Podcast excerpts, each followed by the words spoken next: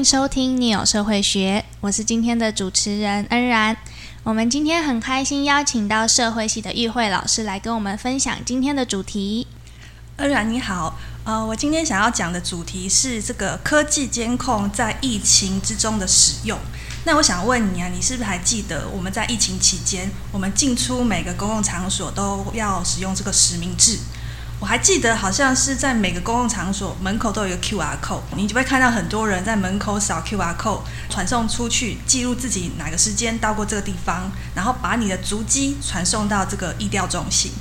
没错，像我们连学校都会有啊，每次要进学校的时候都会有一个 QR code 在那边，然后一定会有老师或者是同仁在那边规定，我们一定要一定要先登记好了才可以进去，而且也还要量体温。啊，是啊，就是在台湾疫情很严重的时候，进出任何一个公共场所，其实我们都要进行实名制。那这个在台湾好像已经是接近必须的程度。也就是说，如果我们不那么做的话，那个店家或者是那个门口的相关的人员，还会拒绝让你进入到这个地方。那虽然说我们现在疫情已经缓和了，那已经没有实名制了，但是我很好奇，像当时你对实名制的这个想法跟态度是什么样子的？你是比较偏向支持，还是说其实不是这么支持，还是说其实你也没有特别去想到过这个问题？嗯，其实一开始要实名制的时候有点麻烦，因为就是你一定要去扫，然后如果你不扫的话，人家就不真的不让你进去去吃饭啊，什么都蛮麻烦的。但是呢，也不能说不支持，因为当时政府就会说这是为了我们国家每个人人民的健康着想啊，所以就想说好吧，还是要做，但就是会觉得有点麻烦。对啊，我还记得好像那个每个店门口或者是公共场所门口就会有好几个人挤在那，还是你要排队才能够进行实名制才可以进出。但是我想，其实大部分的情况之下，我们好像是一开始被要求这么做，其实我们大概也很少去特别想到说，呃，这么做的话是不是会有一些其他的问题。那尤其是像你刚刚所说的，在疫情的初期，那政府又说我们用这个实名制才可以掌握每个个案的足迹，那我们才可以知道说这个疫情的传播的方向，那怎么采取应应的措施。那我们都知道，其实现在的每个人几乎身上都有手机，也一定都会有这个网络的使用，所以其实对政府来说，透过手机网络的设备来去监控疾病的传播跟流动，其实。一定是一个比较有效，而且是一个很及时的方法。那其实像台湾之外，还是有其他的国家，其实也有在使用这种行动的通讯来监控疾病的蔓延。像是这个牛津大学的一个 Our World in Data 的资料显示啊，从二零二零到二零二二年之间，在全球疾病蔓延之下，有很多的国家都使用这个手机来进行逐机的监控。有的国家，他们其实是采取比较全面式的监控，像是中国跟新加坡。那有的国家呢，就是采取一些个案式的监控，它不是一个全面性的监控。比如像是美国，那像是有的国家，他们是采取这种滚动式的调整，像我们台湾，还有像是比如说日本、印尼等等，他们会在疫情的不同期间呢，采取不同的方式。那其实这个方法。也显示出，呃，不只是台湾，其实各国都尝试着用这种呃科技的监控来管理这个所谓疾病，然后监测疾病的蔓延。那也意味着，其实科技的监控其实更渗透到我们每个人的这个日常生活里面。我就会很好奇啊，就是说，这样子的做法到底是好，还是可能会有其他的这个问题产生呢？比如说，如果我们从科技监控，对于个人的效益来看，呃，像是我们之前有开发一个叫做呃社交距离 APP，对不对？那我们就可以知道自己过去几天是不是曾经跟染疫者他有一些足迹的重叠，可以了解自己是不是曾经暴露在病毒的威胁之中。那我记得还有一个叫做自我居家隔离的监控的 APP，那你呢，可能就是如果你是一个染疫者，那你要自己去回报你的症状。那这个 A P P 也可以自己监控你自己，然后就是确保这些染疫者他们就是确实待在家中，那也可以减低就是其他人被感染的这个风险。那如果我们从整体国家的公共效益来看的话，其实政府透过这些个人的资料的集结，它可以分析病毒的传染途径，那也可以去框列疾病传染的风险的热区，可以更进一步的去预期来疫人数的增加或减少。对于政府来说，它可以更进一步的去将资源啊，尤其是这个医疗的资源进行有效的配置。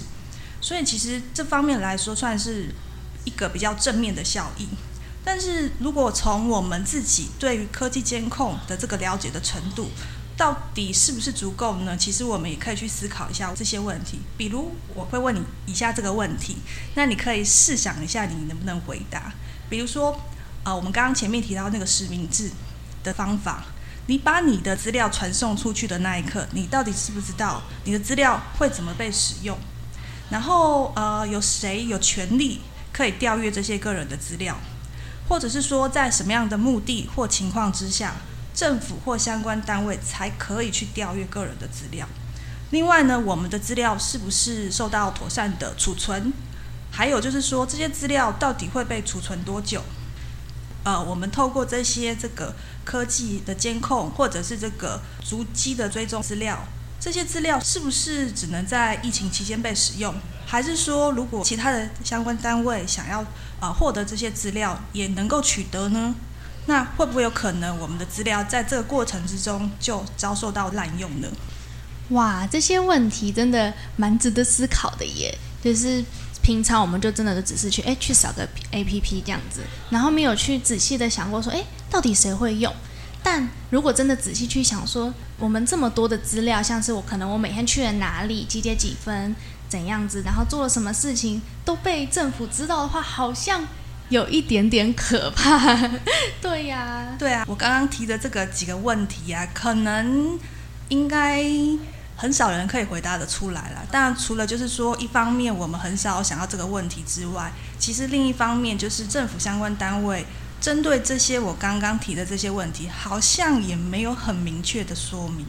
对啊，但。反过来说，我们可以说，科技的监控其实它透过疫情比较明确的让大家所感受到之外，其实我们在日常生活里面，科技监控其实已经存在着的。所以我们可以想象，在我们生活之中，一个最明显的例子就是，你可以环顾一下这个街道啊、路边，或者是各个公共场所，像是车站啊、图书馆、公园等等，你会发现到处都有监控摄影机。那尤其是大都会区，如果你是住在都会区的话，可能你只要一踏出家门，左右东张西望一下，你就可以发现不少摄影机。所以，我们可以说，科技监控其实已经深入我们日常生活里面，尤其是在这个公共领域的部分。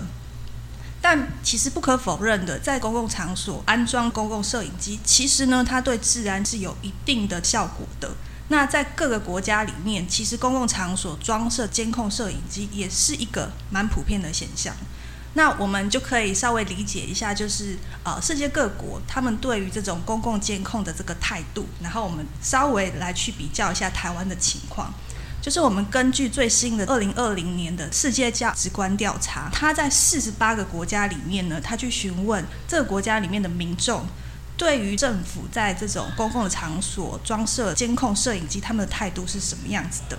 这些国家里面呢，大概有六成四的民众，他们都认为政府有这样的权利，可以在公共的场所使用监控摄影机。那尤其是在台湾，其实我们常常在电视新闻上面看到公共摄影机，它对于治安的维护，其实发挥了一定的效果。所以呢，其实有百分之七十八的台湾民众，他们都相当支持在公共场所装设监控摄影机。但是呢，如果将公共的科技监控使用在收集个人资料上，那民众是不是还是支持的态度呢？所以，如果我问你，你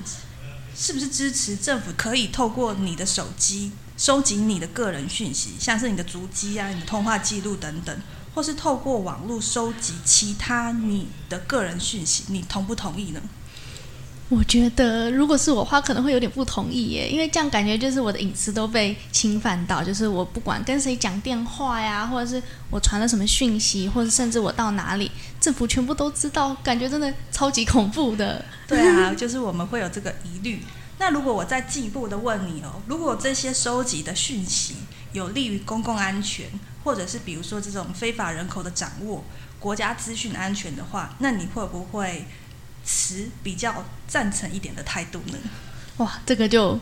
如果真的是要为了公共安全的话，好吧，那我就愿意让，就是会比较同意说把这些资讯公布给政府这样子。对啊，这个其实我们的态度会有一些两难啦，就是一方面其实我们都不希望自己的隐私受到侵犯，但是一方面我们其实都可以感觉到现在外在环境的这个威胁是越来越多了，像是现在的这个疾病的侵袭。还有强权国家武力的威胁，另外啊，像是欧美地区有很多非法移民的问题，其实是越来越严重的。像是这次疫情的这个爆发，也让这些欧美国家在疫情最严重的时候，开始使用科技监控的方法来控制疾病的蔓延。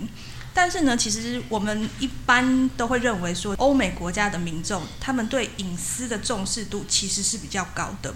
所以呢，呃，也有一些相关的研究呢。试着想要去调查民众对于政府在疫情期间使用监控系统的态度。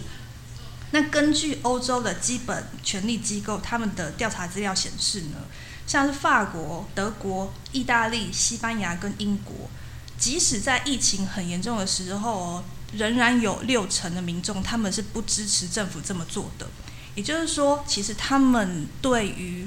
个人的隐私还是觉得是一个很重要的这种地方，即使在这么可能就是生命受到威胁的情况下，他们还是反对的比例其实是比较高的。那另外呢，就是在疫情比较严重的时候啊，有一些关于科技的监控跟个人隐私呢，也有一些讨论。比如说呢，在二零二一年有一篇研究，那它是针对全球。